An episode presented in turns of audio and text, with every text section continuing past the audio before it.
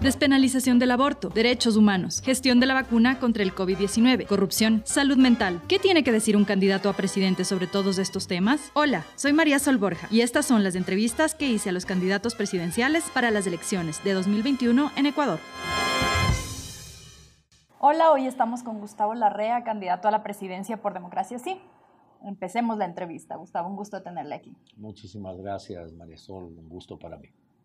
Em, quisiera empezar un poco por el background político suyo, ¿no? Usted fue uno de los mentalizadores de Alianza País eh, que llevó a la presidencia a Rafael Correa, luego fue usted funcionario, fue su ministro. ¿Qué pasó? ¿Por qué abandonó el barco?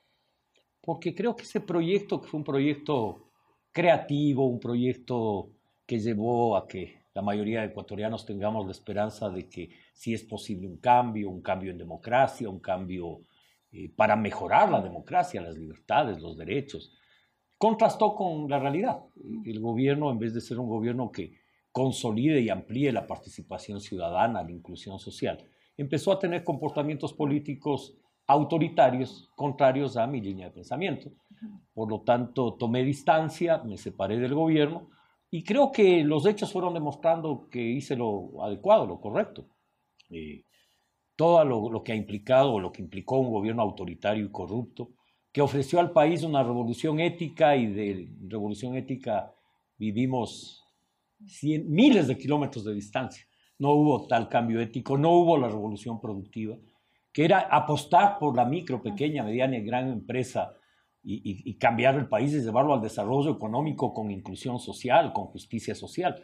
Y creo que eso quedó en, en un escrito, no se concretó ese programa, y creo que el que traicionó ese anhelo de cambio no fui yo, fue el expresidente Correa. Yo jamás vendí el alma al diablo, no me quedé por ocupar una función pública. Soy una persona que actúo por convicciones. Pero esto no demuestra esta dificultad o incapacidad incluso de consensuar y sobre todo de mantener em, un proyecto de país más allá de unas elecciones, más allá de un momento político y más allá sobre todo de los caudillismos, ¿no? Así es, yo creo que la intransigencia, eh, se dice, hay un argot que dice, a alguien le das poder y sale lo que es. Y creo que lamentablemente ese proyecto democrático se frustró, quedó en un proyecto autoritario que no comprendió que los cambios hay que consensuarlos, que los cambios es para todos, pero es con todos a la vez, que la imposición no nos lleva sino a la confrontación. Y creo que no hubo la madurez política para entenderlo y además de eso, creo que mucha gente de ese gobierno se involucró en la corrupción, que en el caso ecuatoriano es un sistema corrupto, no es simplemente un funcionario. Hay una ley de contratación pública que es el COVID de la corrupción, de esta pandemia que afecta a la nación. ¿En qué sentido? En el sentido en que la ley eh, permite la contratación de, pliegos sin ningún control. Los pliegos de contratación antes tenían la, la previa aprobación de la Contraloría General del Estado y de la Procuraduría. Al eliminar eso, eliminaron un candado de control de la corrupción. Eh, la contratación en casos de emergencia y se declara en emergencia cualquier sector de la economía, obra pública o salud o educación, y entonces el funcionario contrata libremente al que quiere, es decir, con un sistema de contratación a dedo, con tres ofertas. Por lo tanto, el sistema es corrupto. Esto pasa a nivel de municipios, prefecturas, direcciones provinciales y desde luego del Estado central. Eh, hay que cambiar la ley, hay que hacer una ley anticorrupción. El CERCOV lo que hizo es centralizar la corrupción, más allá de quién dirija eso. En los hechos es un sistema corrupto el que impera en la nación. Y regresando un poquito a la idea que usted decía hace un momentito, ¿no? Esto de que finalmente eh, prevalece lo que un líder un proyecto que se convierte en autoritario a pesar de haber iniciado, según usted, eh, de una forma distinta, con, con, ideas distintas, no es algo que puede volver a pasar, porque finalmente, eh, si decimos y repetimos un poco este discurso de que sí, corres autoritario, independientemente de que lo sea o no, ¿Cuál es la responsabilidad de quienes estuvieron alrededor, de quienes pensaron en un proyecto en conjunto? Porque finalmente, de alguna manera, también puede resultar fácil decir, bueno, yo me fui, no sé, allá quedaron ellos, ellos hicieron mal, pero ¿cuál es la responsabilidad de los políticos? Mantener, mantener eh, diría yo, principios, mantener convicciones, no venderse, mantener un espíritu crítico. Yo me separé del gobierno y fui crítico, incluso cuando era parte del gobierno fui crítico y cuando salí igualmente eh, pasé a dirigir la campaña, esta vez no, señor prepotente, cuando le planteó al país el régimen meter la mano a la justicia. Y creo que hay que actuar con esa responsabilidad, no vender el alma al diablo, porque aquí hay gente que mantiene una posición, y una posición cuando es ciudadano o líder social o político y llega al Estado, al gobierno y cambia su posición. Yo creo que hay que tener principios claros y creo que esos principios además tienen una senda y un camino histórico en nuestra nación, un camino democrático, libertario, progresista y creo que en ese sentido eh, creo que hay que mantener posiciones claras y desde luego uno tiene un nivel de responsabilidad, pero lo irresponsable sería quedarse y ser cómplice de un proceso y no denunciarlo y no salirse de él. Y finalmente no termina pasando eso que se van los buenos, entre comillas, o los que creen que es incorrecto lo que está pasando y se quedan finalmente el proyecto autoritario y se cae a pedazos lo que originalmente se planteó, que entiendo, además usted también fue parte del, plan de gobierno, etcétera. claro, un gobierno que una mayoría eh, se impuso y una minoría dejamos el gobierno. Eh, insisto, si nos hubiésemos sido cómplices de ese proceso, nos hubiésemos quedado. Yo me separé de eso hace ya largos años, son 12 años en el que yo tomé la decisión de, romper con ese proyecto, porque veía claramente que iba hacia un régimen autoritario eh, y después corrupto. No había visorado yo ese momento la dimensión que fue adquiriendo la corrupción años después. ¿Nunca se imaginó que algo así podía pasar cuando planteó el proyecto de Alianza País? No, para nada. Nosotros teníamos la ilusión de un cambio social en democracia, de corregir los problemas del país y esos problemas no se corrigieron.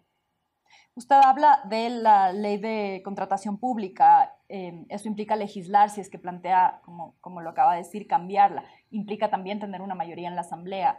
Eh, ¿Cuál es la propuesta en ese sentido? Mandar como proyecto urgente a la Asamblea Nacional y lograr un acuerdo con los distintos bloques y fuerzas políticas del país requiere acuerdos mínimos de nación, de país, y esos acuerdos pasan por la lucha contra la corrupción, por multiplicar la producción, por fortalecer la inclusión social. Y creo que hay que tener una política de diálogo y de buscar grandes acuerdos nacionales. Si esos acuerdos no se produjeran, hay otra vía que es la consulta popular. ¿Y usted está planteando una lista de asambleístas o no la está planteando? Desde luego que sí, Democracia sí ha presentado candidaturas en todo el país. Tenemos candidatos a la Asamblea Nacional eh, en cada provincia y en la lista nacional de asambleístas que encabeza el doctor eh, Javier Zabalaegas. Mm. Eh, es decir, hemos buscado gente capaz que pueda contribuir al país. Y nuestro, nuestro bloque como democracia sí apuntará en esa dirección pretende entonces en, sus, en su visión de futuro está llegar a tener una buena cantidad de asambleístas, una mayoría en la asamblea. Eh, ¿Cuál es su aspiración política en cuanto a creo que no es posible una mayoría en la asamblea por el método de designación de escaños. Ninguna fuerza tendrá exageradamente más de 36, 37 legisladores. La ley no lo permite de otra manera. Por lo tanto, así será. Tendremos una fuerza legislativa importante, pero será una, una, asamblea fragmentada y va a ser absolutamente necesario acuerdos y creo que es la oportunidad de forjar grandes acuerdos nacionales. No puede ser que la política se base en el tomidaca, debe basarse en acuerdos. Y esos acuerdos implican una política parlamentaria abierta al diálogo con todos los sectores. De cualquier postura y de cualquier tendencia. Desde luego que sí. Es decir, tú no, no haces el diálogo solo entre los, entre los mismos, haces el diálogo con los distintos. Em, Rafael Correa dijo en una entrevista, y lo voy a citar, a propósito de su oposición a la consulta popular en 2011, Gustavo Larrea pasó de ser del grupo de las FARC a estadista. Él estaba, ah, sí, estadista. Él estaba en en las acusaciones que venían de la Fiscalía General de Colombia después del bombardeo de Angostura. Eh, según el fiscal de la época, Mario Guarán, usted tenía vínculos con, la, con las FARC y ahí había esta vinculación con Juan Chauvin, que había sido su asesor o parte de su equipo, y que supuestamente estaba relacionado con los hermanos Ostaiza, vinculados al narcotráfico, acusados de lavado de activos en Ecuador y en Estados Unidos también. ¿Ese fue el detonante de su salida del ministerio? No, fueron las discrepancias políticas con el expresidente. Fueron las discrepancias en materia de política económica y de política. Después vino el ataque, el ataque de parte de él. Eh, quiero aclarar que la Fiscalía colombiana desechó la propia acusación que se demostró tanto en el informe de la propia Fiscalía, de la Policía Colombiana y de la Interpol, que las acusaciones eran falsas, porque los documentos encontrados en esa computadora habían sido introducidos eh, uno o dos días después del bombardeo y que por lo tanto eran documentación falsa. Es decir, por eso vale la pena decir la noticia completa. La Fiscalía colombiana desechó la acusación, es decir, falsa esa parte. Claro, porque si no queda como que yo he sido, yo no tuve ningún proceso judicial, porque la propia fiscalía lo desechó Incluso apareció una foto supuestamente mía con un, comandante guerrillero. Resulta que el personaje de la foto era el periodista argentino Patricio Echegaray. Pero sin embargo fue titular de prensa y algunos medios jamás lo desmintieron.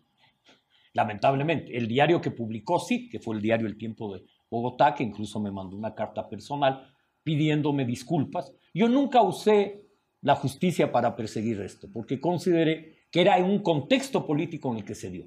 Eh, sin embargo, quiero decir que en mi vida he sido defensor de derechos humanos, de libertades y de democracia. Jamás he usado la violencia, ni siquiera la violencia verbal, menos otro tipo de violencia.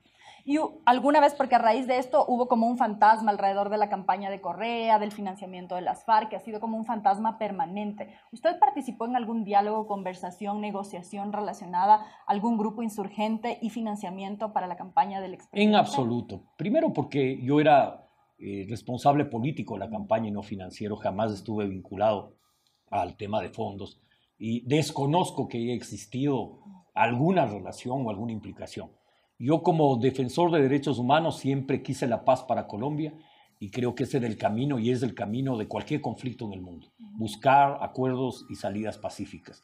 No estoy de acuerdo con la violencia, venga de donde provenga, por ninguna razón, ni ideológica ni religiosa. Creo que el mundo hay que construirlo con paz. Creo que hubo un personaje que le dio al mundo eh, una lección importante, que es Mandela Después de 30 años de prisión, Mandela dirige el movimiento nacional africano y es electo presidente. Y Mandela tiene un, gesto importante en su mandato, que es el de no llevar a África al conflicto, sino a la superación del conflicto. Es perdonar a quienes marginaron y oprimieron a ese pueblo africano y no el desquite. No creo una venganza. Creo que las soluciones a los conflictos deben ser la paz y el camino de la paz es la paz misma. ¿Y no siente alguna especie de como rencor, molestia, incomodidad de haber participado en un proyecto político que terminó con las características que usted mencionó en inicio? Desde luego, desde luego, es decir, no, no es la palabra exactamente rencor, pero sí molestia, sí decepción, eso sí. ¿Y se lo dijo alguna vez? Entiendo que usted era amigo de Rafael Correa. No, amigos nunca fuimos, fuimos compañeros de ruta. Eh, sí, se, se lo dije, desde luego, se lo dije varias veces. Recuerdo que una vez eh, trató mal a una periodista del diario El Universo y yo me reuní con él y le, di mi opinión. creo que el trato con cualquier persona debe ser un trato de respeto. Nunca estuve de acuerdo ni estoy de acuerdo con, con, el bullying, menos el bullying como política de Estado. Me parece que es absurdo y siempre lo critiqué. Y es interesante saberlo porque hay entrevistas en revistas de la época, entre esas vistazos, en la que yo explícitamente le critico al presidente siendo ministro. Es decir, yo no, me he guardado mi opinión, la he dicho siempre francamente. ¿Y él qué decía ante eso? Ya en la conversación privada, ya no tanto en las cámaras, ¿no? sino detrás sí, de. En, en, definitiva, a veces aceptaba autocríticamente que se le fue la mano, que fue demasiado agresivo. Pero claro, esa conducta se, se mantuvo. Y, y, no era solo una conducta derivado de una, digamos, de una raíz cultural, porque uno puede disfrazar eso como cultural, sino que era parte de una conducta autoritaria que ahora es absolutamente evidente. Yo lo dije en el 2010, el 2011, y, y creo que ahora es, creo que por lo menos el 80% de la población entiende claramente que el correísmo significó autoritarismo y corrupción. ¿Existiría una posibilidad de alianza con el correísmo? Ninguna posibilidad. ¿Con nadie que represente el correísmo? No, porque esa fuerza política representa un retroceso histórico al país con un vendaje, una, una máscara de, revolucionario, democrático, es un retroceso histórico. Si uno analiza lo que ha pasado en el país, no hay avances.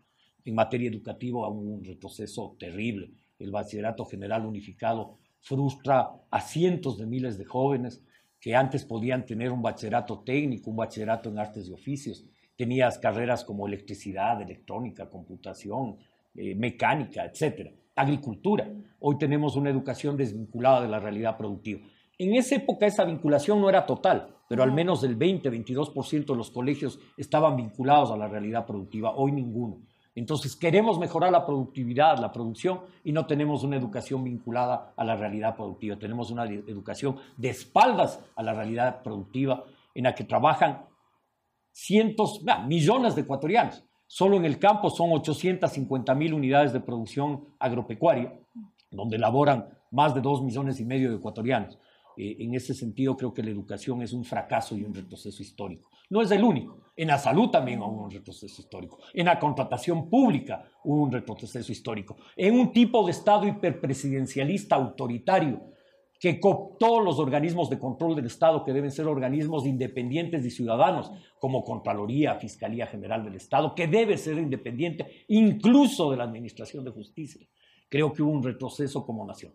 Pero suele pasar con todos los gobiernos, más o menos en ese sentido, de que es muy difícil desde mi perspectiva que un gobernante esté dispuesto a eh, quedarse desnudo frente a los otros organismos y hay como este encanto de querer controlarlos desde distintas formas, más o menos grotescamente. Pero en la historia no, no, es verdad lo que tú dices históricamente, mm. es parcialmente verdad, mm. tienes parcialmente ¿En, en, el sentido en que hemos tenido periodos de, de, de cambios en el país, por ejemplo en el año en 1926 la Revolución Juliana creó la Contraloría General del un poco Estado. Más recientemente. Eh, creó, pero, te estoy, pero te estoy hablando que históricamente el país creó organismos independientes de control, incluso la emisión monetaria, porque antes la banca privada emitía la moneda. O sea, ha habido avances históricos muy importantes. Lo importante es, es ver el sendero histórico, la huella histórica, el cauce de este país, y es un cauce democrático. Es, por eso hablo de retrocesos. Estos no son avances democráticos para nada. Eh, yo creo que, el avance democrático sería más libertades, mayor independencia de las funciones, más democracia. Absolutamente posible. Por eso es importante que las fuerzas progresistas y democráticas del país se consoliden, nos consolidemos en función de construir un país mejor un país democrático de verdad y no una pantomima de democracia. Justo sobre lo que usted dice, a inicios de agosto hablaba de hacer alianzas con varias contiendas políticas, usted le llamó un gran frente electoral. Sin embargo, en la práctica, ya viendo quiénes son los candidatos del centro a la izquierda, es evidente que hay una fragmentación y que hay muchísimos candidatos con esta tendencia que usted menciona, quizá progresistas. Eh, desde esa perspectiva, quizá empiezo preguntándole a usted qué tendencia ideológica representa. Yo soy una persona de centro izquierda, humanista, ecologista Creo que hay que construir la armonía entre los seres humanos y de los seres humanos con la naturaleza. Creo que esto implica cambios culturales, cambios tecnológicos, no es simplemente un decreto, es un proceso, no un suceso. Y me identifico en esa tendencia. El panorama electoral al que has mencionado, tienes a una derecha hiperfragmentada, con más o menos 10 candidaturas, y del centro hacia la izquierda también tienes una fragmentación menor, unas cuatro candidaturas, pero fragmentada también. Y creo que en la tendencia eh, de centro izquierda básicamente está la candidatura de Gustavo Larrea. Creo que las otras candidaturas de la tendencia están unas más hacia la izquierda y otras más hacia la derecha. O sea, no hay una posibilidad eh, de hacer una alianza política, no hay nada en común entre eh, las ideologías o los planes de gobierno, las propuestas que hacen, no sé, la izquierda democrática, el propio Alianza País, eh, Pachacutic y Democracia Sí. Yo creo que hay, hay posibilidades de acuerdos, desde luego que sí, hay posibilidades de acercamientos, pero también hay alejamientos. Creo que la violencia de octubre nos aleja de posiciones violentas, no, no estamos de acuerdo con el uso de la violencia por ninguna causa. con el movimiento Alianza País creo que no tuvieron no sé qué, cómo calificarla, la, la, sensatez de hacer un balance crítico de su gestión si querían relanzar un proyecto político. Ellos no han hecho aún un balance crítico de su organización, lamentablemente. Deberían haberlo hecho. Por lo tanto, unidad con ellos es más que complejo porque hay discrepancias profundas. Eh, ¿Entre ustedes y ellos o internas? Eh, eh, con ellos, porque no han sido resueltas por ellos. Es decir, ellos fueron parte de un gobierno autoritario y corrupto y no han hecho una autocrítica sobre ese proceso y la izquierda democrática, por ejemplo? Bueno, yo creo que la idea es un movimiento, un, partido político en recomposición. Espero que les vaya lo mejor posible. No fue posible alianzas. Tuvimos una alianza el año, eh, las elecciones pasadas para la alcaldía y prefectura de, Pichincha. Lamentablemente esa alianza eh, no nos dio a nosotros como democracia sí eh, una visión de que podíamos seguir en alianza con ellos porque no hubo una buena relación en alianza. Y regresa un poco a esta idea de no es de nuevo esta dificultad de consensuar, esta pelea un poco de los egos, de que nadie quiere ceder su candidatura porque todos creen que el contrario es menos bueno, que yo tengo más posibilidades o que no estamos de acuerdo en nada, cuando en realidad finalmente lo único que están haciendo es dividir las candidaturas porque quizá no sé si el elector va a bailar tan fino, fino como para poder decir... Hay una manera de resolver eso democráticamente, que es qué fuerza tuvo más votos y qué precandidato tiene más intención de voto, más conocimiento. Cuéntenos. Y, claro, cuando planteas ese parámetro, ese parámetro, a, mi, a mi criterio, debe ser el parámetro que te diga, vamos a más desde luego de uno previo, que es el que tú mencionaste, el programático, es decir, en el programa en qué nos ponemos de acuerdo y, en qué candidaturas nos ponemos de acuerdo. Pero para esto debe haber voluntad unitaria, la unidad no se hace en una sola vía. Por más que nosotros insistimos en unidad, si no hay respuesta a eso, simplemente no hay unidad. Y no fue posible esa unidad de distintos, de matices distintos, eh, lamentablemente lo que tú dices es cierto, hay una cultura política hegemonista que no respeta los otros procesos y creo que es parte de un proceso de maduración política que el país necesita hacerlo con urgencia. Pero entonces usted sí les invitó y no quisieron aliarse, ¿o qué pasó? Sí, de hecho nosotros hicimos una invitación en agosto del año pasado a la unidad habíamos tenido un buen resultado electoral como tendencia, habíamos obtenido la tendencia más del 56% de la votación nacional y Democracia sí había obtenido cerca del 14% de la votación. Por Estamos hablando de las seccionales. Las seccionales de hace un año y meses atrás. Es decir, era un buen momento como para iniciar ese proceso, lamentablemente no se lo dio, no hubo la apertura y, uno, digamos, si no hay la apertura, simplemente no hay interés.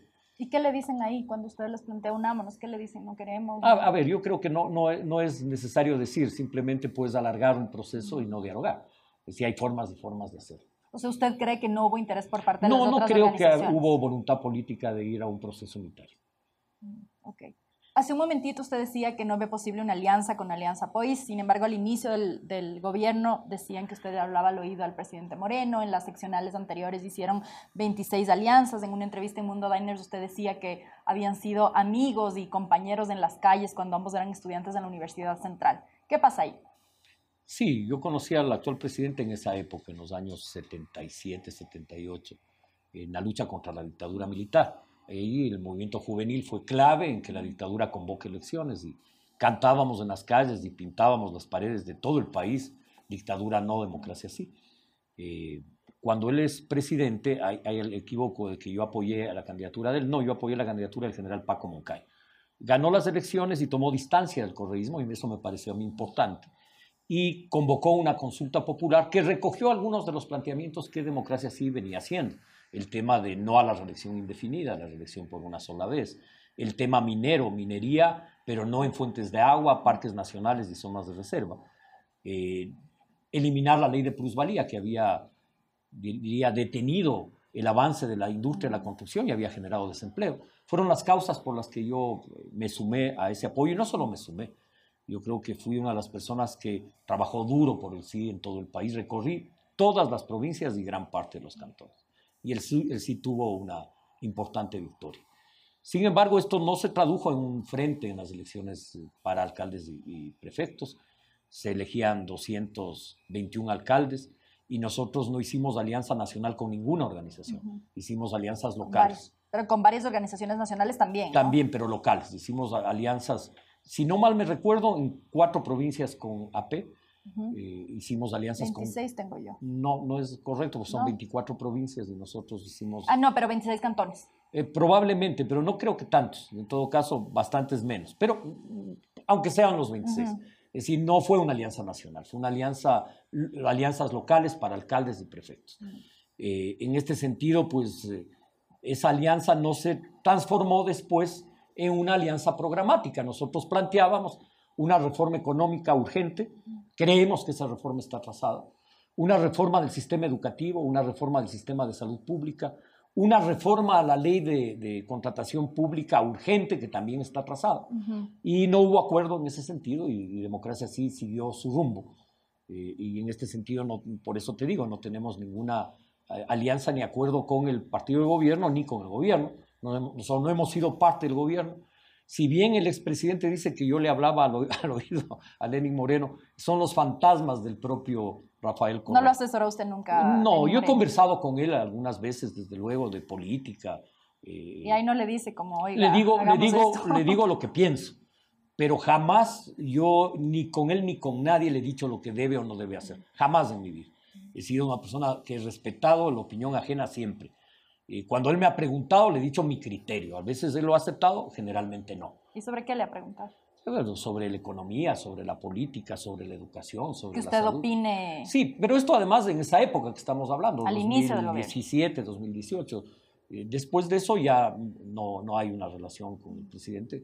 Alguna vez nos topamos en algún evento político del país y, es un diálogo muy corto, desde luego, pero no pasa de eso. Ya no son amigos, ya no tienen ah, tanta cercanía. A ver, yo nunca he sido amigo de, de la cercanía que tú te imaginas o ah, que Rafael se imagina. he, sido eh, amigo en otro sentido, de, de, tener ideales en un periodo mm. juvenil, de conocernos, mm. de, respetarnos, pero no pasa de ahí. Eh, uno no le dice al vecino cómo debe llevar su vida, mm. eh, el vecino lleva su vida. Eh, yo no he sido asesor del presidente, no he sido funcionario, porque sería un hecho público evidente. Si yo hubiese asumido responsabilidades, las tendría y asumiría, desde luego, pero no la tengo por qué asumir porque no he sido parte de las decisiones de este gobierno. Él no le invitó formalmente a ser parte de su gobierno. Así es, no soy, no soy parte de su gobierno, no sé si no me invitó o no le acepté, eso, eso habrá que ver. ¿Ya no se acuerda o, no me quiere contar? yo creo que el problema no es ese, el problema es para qué. El, el problema no es si uno ocupa una función pública sino para qué ocupas. Y, si yo hubiese ocupado una función pública, hubiese sido para hacer varias reformas. Esas reformas no se impulsaron, por lo tanto yo no debía participar en este gobierno. Pero no le invito. no me quiere contar esa parte, ¿no?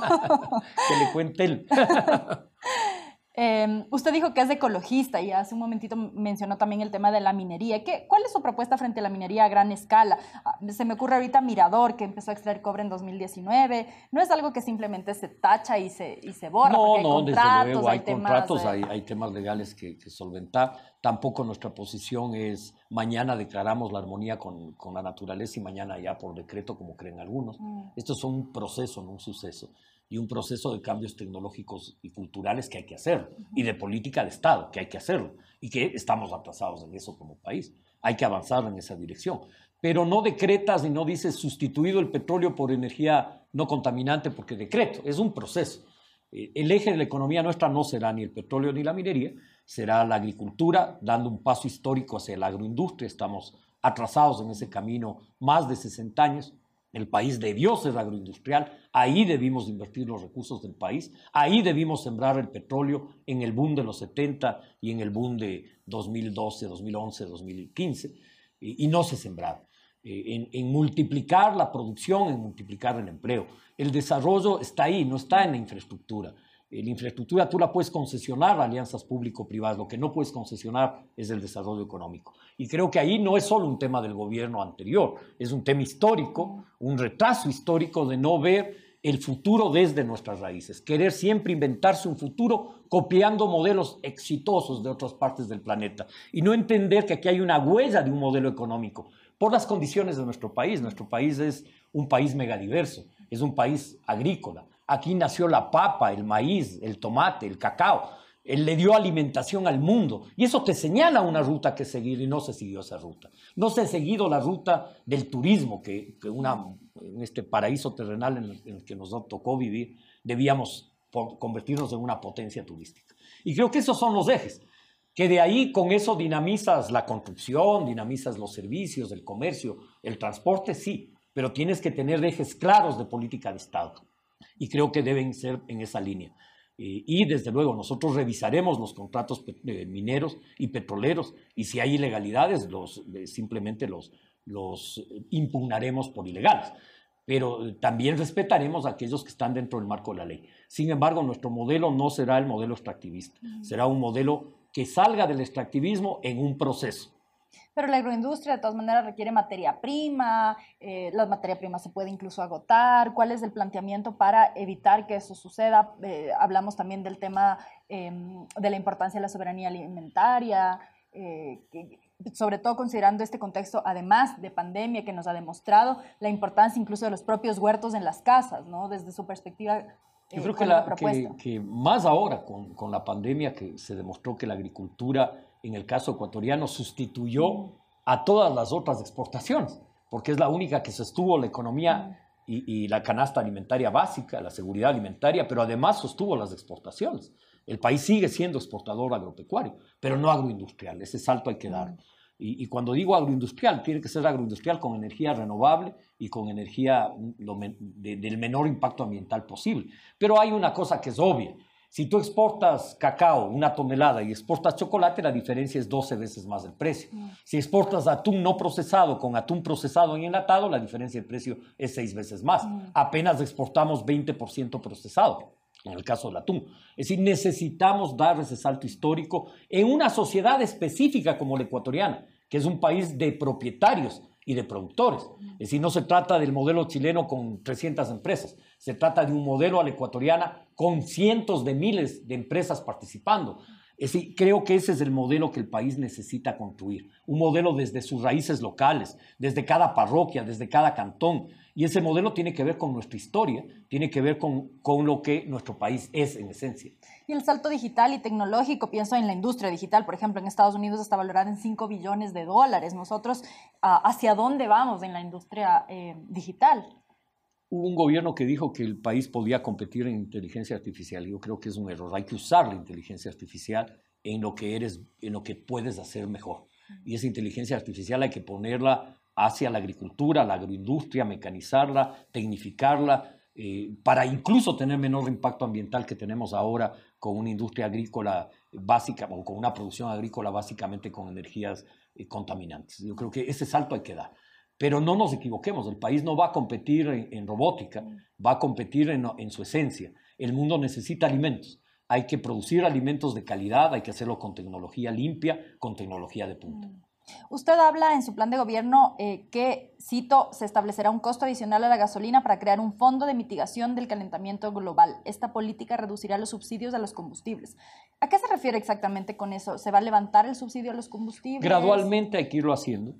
Y si no de golpe, creo que fue un error del gobierno haberlo hecho en octubre, creo que eso generó una crisis, pero hay que gradualmente ir poniendo los precios reales y simultáneamente apoyar el cambio de la movilidad hacia una movilidad eléctrica. Eso es urgente. Eh, proyectos de movilidad eléctrica con subsidio del Estado. Eh, si en vez de subsidiar la gasolina, subsidiemos energía limpia para la adquisición de un automotor. Creo que ese es un plan eh, necesario para el país y urgente. Es decir, que sí avanzaríamos hacia levantar los subsidios. Gradualmente. ¿Qué, ¿Cuánto tiempo? Es, decir, cuando te digo gradualmente, ninguna medida que adopte el gobierno de Gustavo Larrea será de shock. Serán medidas paulatinas y consensuadas. Eh, usted también habló de mitigar el cambio climático. Eh, ¿Cuál sería la propuesta concreta sobre este tema? Yo creo que ahí hay que hacer varios cambios. El uno que tiene que ver con la legislación nacional, el otro tiene que ver con los municipios. Hay que estimular el cambio de la matriz energética actualmente basada en energía contaminante, energía menos o de menor impacto ambiental o no contaminante. Y ese es un proceso que hay que hacerlo. No existe actualmente una política del Estado en esa dirección. Nosotros proponemos una política de Estado que implique el cambio hacia eh, energía eléctrica fundamentalmente porque ya la tenemos. Me explico. Tenemos plantaciones de banano, tenemos camaroneras, plantaciones de cacao, café, etcétera, que todas usan energía petrolera. Al contrario, todas esas deberían usar energía eléctrica. Hay que ampliar la red eléctrica en el país para el uso de esa energía en la producción, pero también hay que ampliarla para el uso de esa energía en la movilidad. El transporte urbano, interprovincial, intercantonal, el transporte privado, debe, debe ser un transporte no contaminante. Y creo que ese es un cambio de política de Estado que hay que adoptarla con urgencia también. De todas maneras, nosotros somos del grupo de países que no tiene tanto efecto eh, lo que haga en la mitigación por el volumen y demás, eh, sino más bien en la adaptación. ¿Cuál sería la propuesta para adaptarnos? Pero además de, calidad de vida, porque si tú tienes eh, ciudades con contaminación permanente, como cualquier ciudad del país, es decir, la, vas a limpiar la atmósfera, se puede incluso avanzar, se debe avanzar en, cambio de, oxígeno por recursos de inversión. Eh, si nuestro país es un país todavía productor de oxígeno, debemos ampliar la forestación y reforestación de amplias zonas. Empiezo por los Andes. Para preservar el agua en nuestro país es necesario reforestar los páramos. Hay que reforestar las cuencas hidrográficas del país. Tenemos problemas con los ríos de la, la zona que baja hacia la costa, igual hacia la Amazonía. Se necesita un programa forestal en serio en el país. Y creo que eso es vital para ser productores de oxígeno, que además es rentable. Usted mencionaba este, justo el tema de eh, la reforestación y los incendios, ¿no? Y leía una cosa que me puede parecer incluso demagógica. Ni un solo incendio en bosques provocado por la mano del hombre. Se impulsarán campañas de prevención de incendios forestales para garantizar su conservación y disfrute. Y tiene relación con lo que usted me acaba de decir en este momento. ¿No le parece imposible garantizar, primero, que no haya incendios? De acuerdo contigo, y eso es una metáfora. Es decir, debemos llegar a ese, a ese objetivo, pero es un objetivo, no, no, es, no, no es porque vuelvo a insistir, tú puedes decir, quiero vivir en armonía con la naturaleza y puedes decir, pero eso no es posible. Sí, en un proceso es posible. Igual en este caso. Creo que hay que tener una política de defensa de los bosques que no la hay. Se desintegró eh, todo lo que fue la Guardia Forestal, por ejemplo. La Guardia Forestal es importante, fue otro de los errores del gobierno pasado. Necesitamos una política forestal, no demagógica que no solamente es del gobierno pasado, porque en este gobierno eh, cientos de guardaparques fueron despedidos sí, y también este, se redujo mucho. Capaz que estoy refiriéndome a que ya, ya, ya creo Alianza que es nuevo gobierno. Me eh, refiero a, a, este y al gobierno okay. que no han tenido una política en esta dirección. Ok, entonces en ese sentido, eh, el, el, despido de tantos funcionarios públicos, guardaparques, además de funcionarios del Ministerio de Ambiente y la Secretaría del Agua, dejan el ministerio súper debilitado.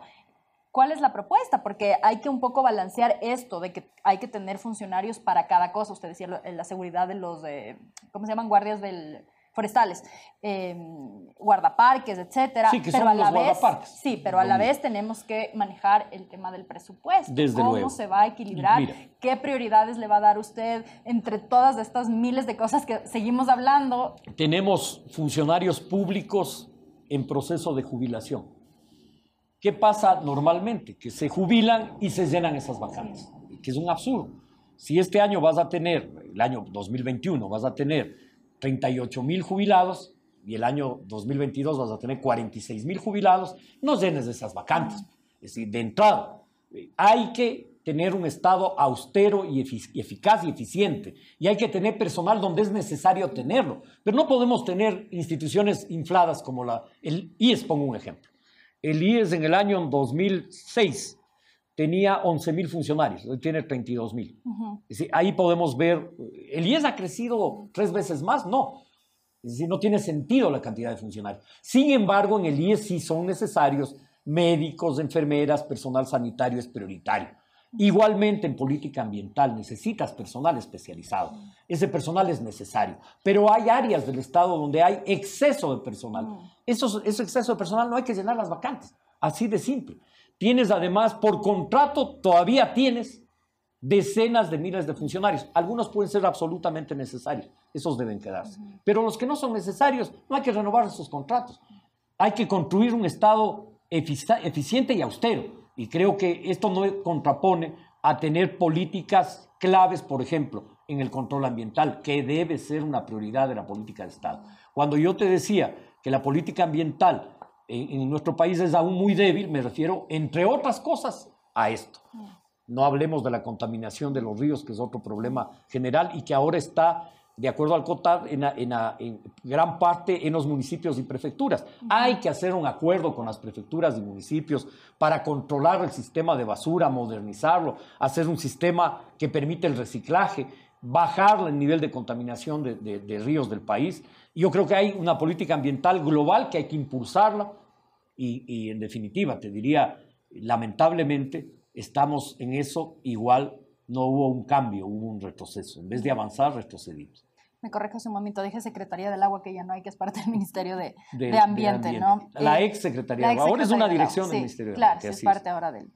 Em, no quiero dejar de pasar, eh, tengo como 10.000 cosas que se nos van a quedar, pero no quiero dejar de preguntarle em, sobre el tema de eh, la decisión de la Corte Interamericana de Derechos Humanos en el caso de Paula Guzmán Albarracín, que decidió que el Estado ecuatoriano tiene que cumplir con ciertas cosas para reparar a la víctima. ¿no? Em, este gobierno no ha cumplido. ¿Cuál es su postura con respecto a esto y con respecto a los fallos que hay pendientes en temas de derechos humanos y en temas relacionados a casos que terminan en cortes internacionales porque aquí no, no se obtiene justicia? Eh, primero, eh, eh, decirte que yo he peleado toda mi vida por los derechos humanos. Fui funcionario de la Asociación Latinoamericana de Derechos Humanos en esa dirección. Creo, a diferencia del gobierno anterior, de que los, y, cuando tú me dices este gobierno no ha cumplido y de este gobierno que no ha cumplido, en que esos fallos son obligatorios constitucionalmente y que deben ser cumplidos. Empecemos por ahí. Pero además porque la política de derechos humanos del Estado tiene que ser una política pública. Mm. Es la política de inclusión social, en definitiva. Es decir, entender que, que, la educación no es una dádiva, que es un derecho de los ciudadanos y constitucionalmente en nuestro país no solo la educación básica y media, sino hasta tercer nivel de educación superior. Es un derecho, la salud es un derecho. Y que las propuestas privatizadoras de la educación y la salud son un retroceso histórico de la nación. Hay que mejorarlas, desde luego que sí.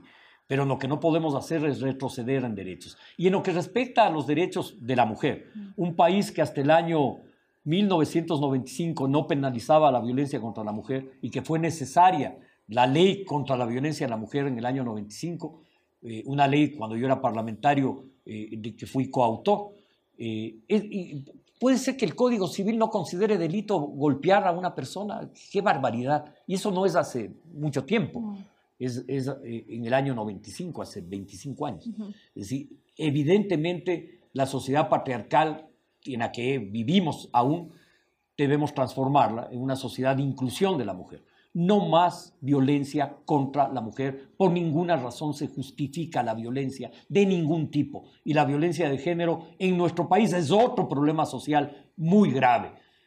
Ahí lo, diría yo, los, padres, los padres, hermanos, esposos, tenemos la obligación de defender a nuestras mujeres, de defender a la mujer ese no es solo un tema de mujeres, es un tema de hombres y mujeres. Construir una sociedad de respeto, una sociedad de armonía.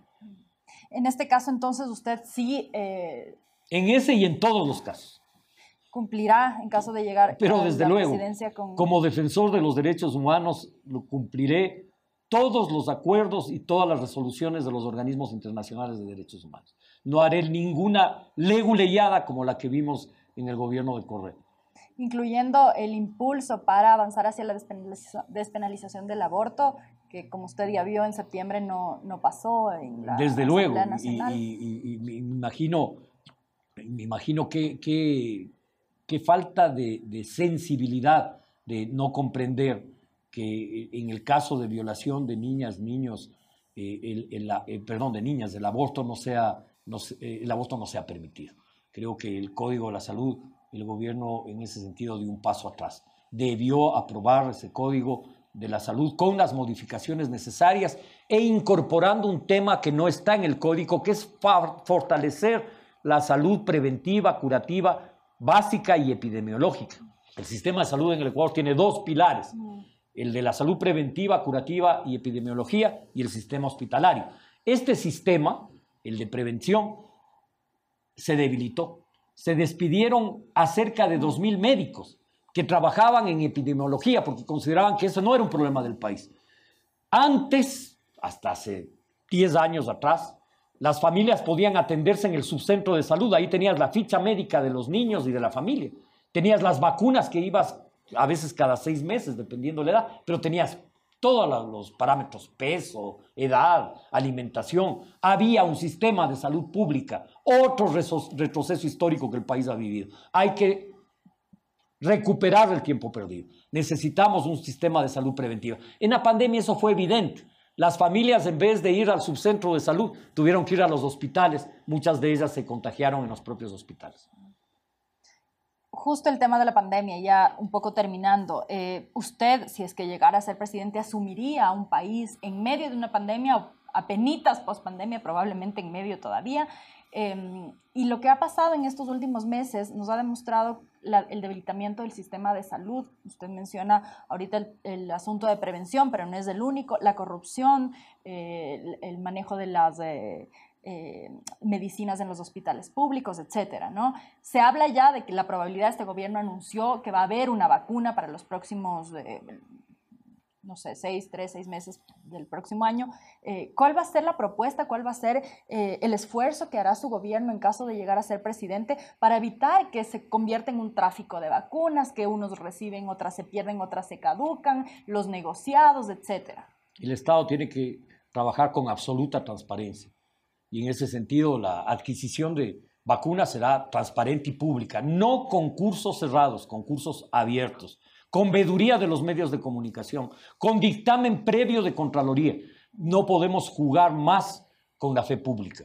Y en este sentido diría, la prioridad va a ser la vacuna, que nuestra sociedad esté vacunada. Eso va a ser un proceso igual, complejo, difícil, pero esa es una prioridad. Una prioridad porque tiene que ver con la vida de los ecuatorianos. Esa será prioridad del gobierno de democracia sí.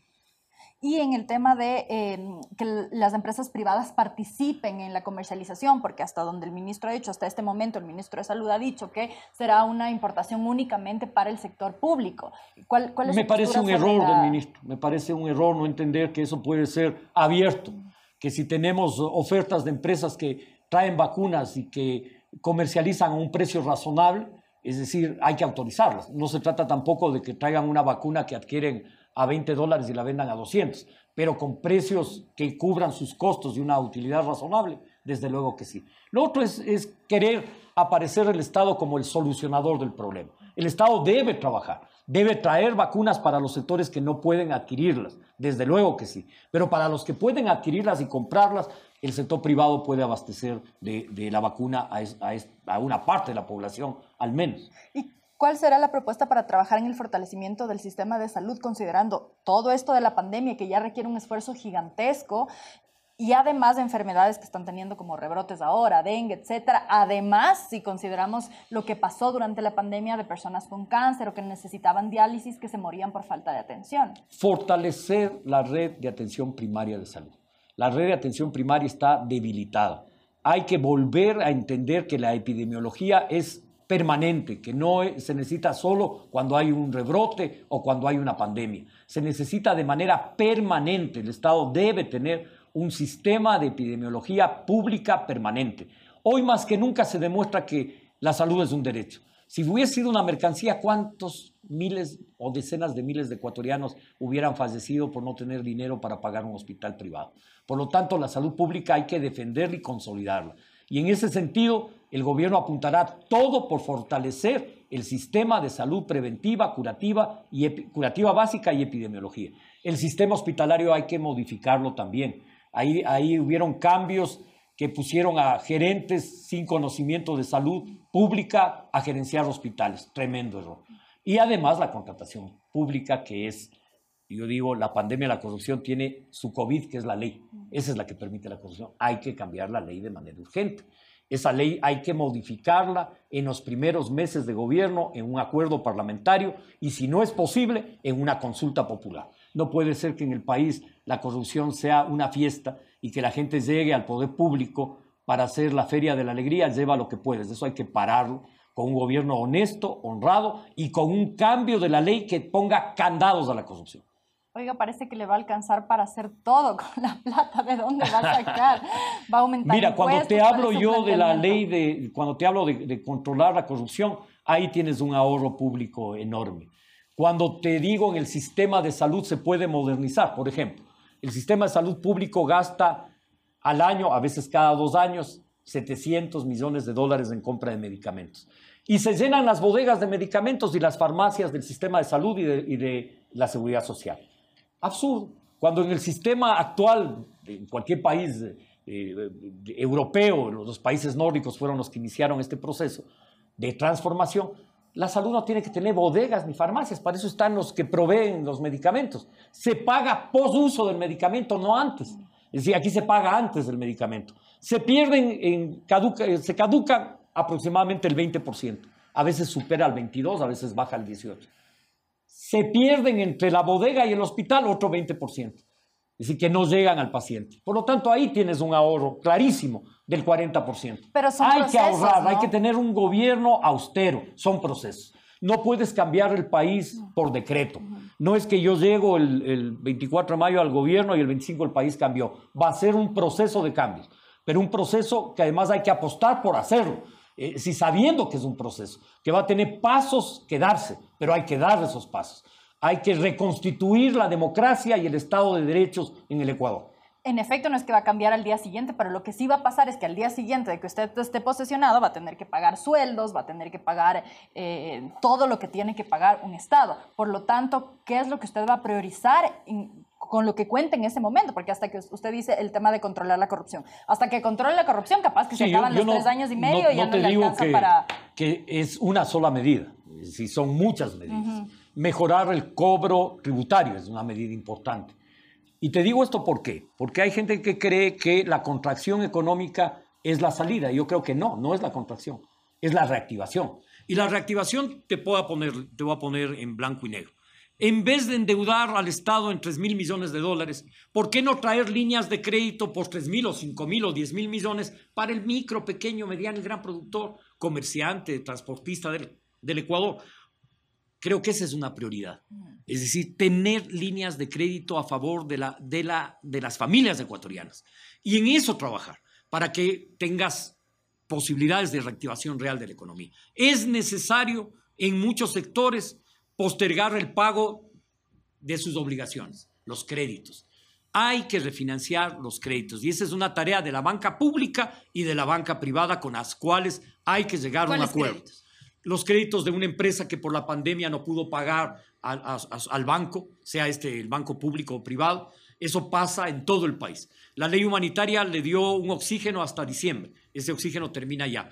Hay que ampliar ese oxígeno por lo menos a un año más de tiempo porque de lo contrario vamos a tener más quiebras y más desempleo. Más allá de las cuentas alegres del ministro de Trabajo, el desempleo sigue siendo un problema de nuestro país. Hay que recuperar empleo y hay que tener una política económica de reactivación económica, de lo contrario no vamos a poder generar empleo y salir adelante. El acuerdo del FMI incluye el aumento del IVA. ¿Usted va a cumplir eh, con el acuerdo del FMI cuando llegue a la presidencia si es que a ver, pasa? Eh, eh, no, porque esa es una medida reactiva, esa es una medida contractiva. No cumpliría con esa parte del acuerdo. Llegaría a un acuerdo para sustituir esa medida por cobrar eficientemente impuestos.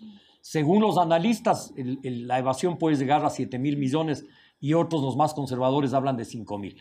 Bueno, cobremos bien los impuestos, incentivemos la cultura tributaria. El Ecuador avanzó en la recaudación tributaria con la lotería tributaria, subió la recaudación entre un 16 y 18% anual. Hagamos la, lotería tributaria, busquemos medidas más creativas y no restringamos el avance de la economía, no tengamos medidas restrictivas. Creo que hay que, desde luego, sentarse en la mesa y conversar con los organismos multilaterales de crédito, entre esos el Banco y el Fondo Monetario. Desde luego que sí, pero desde el interés de reactivar la economía, de reactivar la producción, de salir adelante.